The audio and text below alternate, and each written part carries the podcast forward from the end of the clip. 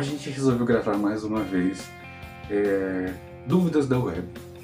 A gente compila as dúvidas que aparecem na web, nos grupos de Facebook e WhatsApp que a gente segue e a gente tenta trazer para você de repente uma direção.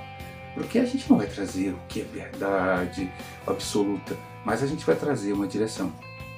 A gente vai tocar por cima de alguns assuntos que estão fervilhando, como carne de jogo, a guerra entre a Ucrânia e a Rússia.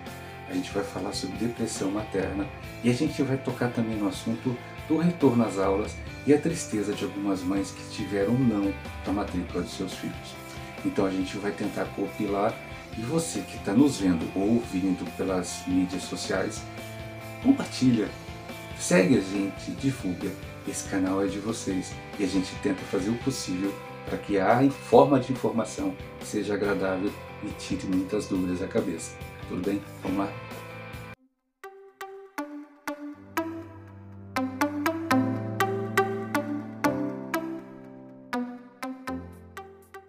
Eu sou Alexandre Soledade, esse é o canal Meu Mundo Autista e a gente sempre dá esse Seja bem-vindo, obrigado que você está aí. Aproveita, nos segue, ativa a notificação para que toda vez que sair um vídeo novo você receber. E só assim a gente consegue tornar relevante o algoritmo do, do YouTube e das outras mídias sociais que a gente é importante. Então quando alguém pesquisar sobre autismo, a gente chega primeiro. Não é que a gente é mais importante, tá? Mas a gente tem que vender nosso peixe, apesar disso aqui ser totalmente gratuito. É importante. A guerra da Ucrânia e da Rússia parece que não atinge a gente, mas de certa forma tem atingido sim. Tem grupos, assim, somente de autistas né, no Facebook que estão muito preocupados. Duas coisas basicamente preocupam esse público. Uma, eu serei convocado e outra coisa, eu preciso prestar serviço militar. Então, quer dizer, quando a gente fala de guerra, as pessoas estão falando o que está acontecendo lá. Mas na verdade a pessoa autista está preocupada se ela tem que prestar serviço militar e se de repente ela seria convocada. Sim, toda pessoa adulta precisa, sim. Exceto se de repente ela tem uma predisposição de suporte de nível 3, ela não precisa. Mas alguém precisa fazer a declaração que ela de repente tem essa condição e ela não vai ir para o exército. Mas pessoas nível 1 sim pode até serem chamadas para a convocação do exército. Mas toda pessoa com 18 anos, inclusive você jovem autista, precisa se apresentar no quartel. Funciona da seguinte forma, na época certa, que lá por volta de setembro eles chamam, fazem a convocatória, você faz a inscrição pela internet e se apresenta ao dia no dia, se você assim desejar, vai vir um formulário e você vai dizer que você é uma pessoa autista e acredita que de repente não gostaria de estar nas Forças Armadas. Elas, as Forças Armadas vão entender em respeito à condição autista, mas não é raro de acontecer de uma pessoa autista que de repente tem um convívio muito fácil com as pessoas ser convidada a permanecer. Mas gente, a própria história daquele filme Forrest Gump narra uma pessoa teoricamente autista que de repente serviu o exército. Então, não tema isso. Mas se você não quer servir, tudo bem, escreve lá que você não deseja servir e no dia do juramento da bandeira você vai ser dispensado. Então, se você agora é da reserva, você pode ser chamado no futuro, sim ou não. Então, não se preocupe com isso. Esse tipo de ansiedade que a pessoa autista carrega não tem necessidade para esse momento. Tá? Então, a gente está longe de uma situação de uma intervenção militar. A primeira preocupação é que você se aliste, ganhe a dispensa e possa continuar seguindo a sua vida como você achou por bem. Mas você ser convocado, acho um pouco difícil. A gente, o Exército Maria Aeronáutica, tem preferência por pessoas que querem servir, não pela sua condição ou não autista tudo bem? Então vamos pular. Outra situação que a gente é com certa tristeza, a gente conversa sobre aquelas mães que de repente tomaram não na hora da matrícula do filho. Gente, a gente fala isso direto aqui. Por mais que uma grande parte das pessoas tenha tido a sorte de encontrar um estado ou um município que recebe seus filhos, inclusive ter o acesso a pessoas que vão ajudá-los na educação, que são aqueles agentes de desenvolvimento infantil, não é a realidade de todo o estado. No estado que eu estou, a gente realmente tem uma sorte que alguns municípios fizeram o trabalho TV de casa e contrataram esse corpo técnico que ajuda na educação infantil antes do início das aulas, mas a grande maioria dos municípios do Brasil inteiro nem fizeram contratação de pessoal, ou seja, a pessoa autista não consegue, aquela que precisa de suporte, ela não consegue ir para a escola sem a presença da ADI ou CAD, como alguns municípios chamam. Então não dá, porque o professor na sala de aula já tem mais 20 ou 30 para ele tomar conta. Não é quer dizer que a pessoa autista vai dar mais trabalho, mas essa pessoa precisa de ajuda para poder estar dentro daquele ambiente que tecnicamente é extremamente agressivo, a pessoa autista.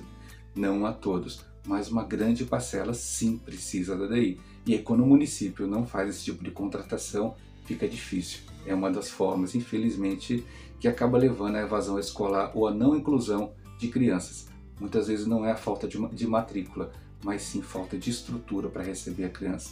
E aí o que acontece? O pai e a mãe ficam refém de uma situação em que muitas vezes acaba sobrando para a mãe abandonar o emprego e ficar tomando conta da criança em casa, ou um dos dois ter que abandonar, normalmente a mãe, para que possa de repente subsidiar financeiramente aquela casa. Por isso que a gente bate na tecla o tempo inteiro. A sua realidade sobre o autismo talvez não é a realidade da grande maioria das pessoas que sofrem por aí.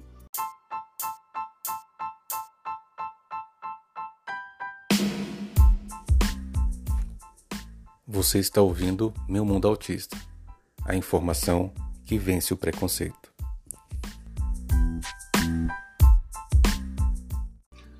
Outra situação que a gente viu bastante aqui na internet falando sobre depressão materna. Gente, se você não sabe do assunto, não mexe.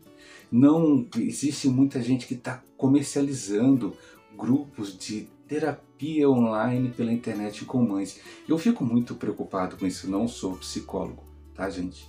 Eu tenho três formações acadêmicas e não é psicologia, tá? Então, duas na área de saúde. E quando eu olho isso daí, eu fico muito preocupado, porque o profissional de repente está vendo aquilo como nicho de mercado.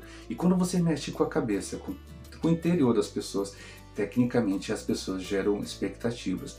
E aí de repente você, à distância, tentar manter esse tipo de grupo com 30, 40 pessoas, a gente começa a questionar por que, que esses pais não estão fazendo isso mais localmente. Ou pode ser até online, mas precisa ter a proximidade com a pessoa ou o individualismo.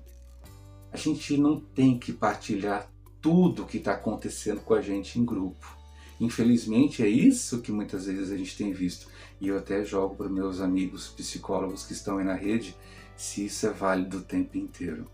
A gente fica muito preocupado porque recentemente nós estamos discutindo sobre aquela legalidade dos rolos dos serviços e terapias que são atendidos pelos, pelos planos de saúde. Mas quem está brigando muito para isso, de um lado estão os pais que querem de repente que não perder nenhum direito, do outro lado grandes empresas que trabalham nessa situação de plano de saúde que acham que ou não tem que prestar o serviço ou o serviço tem que ser particular. Mas essas empresas não repassam esse reajuste na devida forma para o profissional que está na ponta. E aí a gente tem que falar isso para você. A empresa também quer um aumento, quer reajuste, quer que de repente não seja atendido, mas não paga com dignidade o profissional que está do outro lado. E aí o que acontece? Esse profissional sai da rede de plano de saúde e vai atender particular. E aí nós sabemos o valor do particular, como é que funciona. Tá? A gente deveria ter isso público, mas aí tem essa guerra e tem outras pessoas envolvidas. E uma última coisa que anda fervilhando bastante. Pais e mães falando sobre carnabidiol. Gente, a gente vai fazer um vídeo depois só sobre o carnabidiol. A gente vai convidar um amigo nosso, pai de uma criança autista, que é farmacêutico. A gente vai conversar com ele sobre o assunto. Mas de antemão fica uma coisa: muitos pais estão encomendando escondido o canabidiol. Nós estamos vivendo aquelas legislações em que está se permitindo, em alguns casos, a, o consumo e a, a importação. Mas assim, inclusive precisa do receituário. Muitos pais estão burlando tudo isso porque de repente viram na internet como isso fosse uma tábua de salvação. Gente, o carnabidiol tem se mostrado eficiente para tratamento de crianças que têm epilepsia, crianças que têm de repente convulsões ou crianças que têm desvio de humor muito grande. E se a gente vê observando é realmente o canabidiol tem ajudado. Isso para aqueles pais e mães que têm filhos que têm condições severas ou agora nível 3, ou como queiram chamar o DSM-5, essas situações mais difíceis, onde pais estão desesperados, estão tomando medidas desesperadas, a gente percebe que muitos pais estão fazendo isso. Mas fica uma dica, tá gente? O canabidiol também está sendo observado que ele precisa de um outro medicamento, como se fosse um estabilizador, para que ele pudesse, que ele possa ter um efeito mais prolongado e um efeito correto. Então, ao comprar de forma irregular e administrar de forma irregular, você pode estar colocando em risco o seu filho. A gente precisa respeitar as hierarquias. Não é que um é melhor do que o outro, mas a gente precisa consultar as pessoas que de repente possam prescrever essa situação para o seu filho ou sua filha e saber que o carnabidiol sozinho não vai fazer efeito que você espera. E aí vai ser mais um medicamento que você vai deixar de usar porque você começou a usar errado. A gente sabe que isso é movido pelo desespero, tá, gente? Mas a gente respeita o pai e a mãe que está desesperado, mas a gente não pode deixar, já que nossa visão, nossa missão aqui dentro é a informação que vence o preconceito, a gente não pode deixar de dar informação para você. E a informação às vezes ela é dura. Nem sempre o que você está pretendendo fazer é o mais correto para o seu filho, sua filha. Então, fica essa dica. Quando a gente começar a conversar sobre qualquer assunto, é preciso que eu tenha maturidade para receber, talvez, mais um não. O canabidiol pode ser sim, gente. Prova é que vai ser um vídeo só para falar dele. A gente está tentando compilar para falar aquilo que vocês querem ouvir. Mas é preciso entender que a gente precisa buscar conhecimento. Tudo bem? Até a próxima.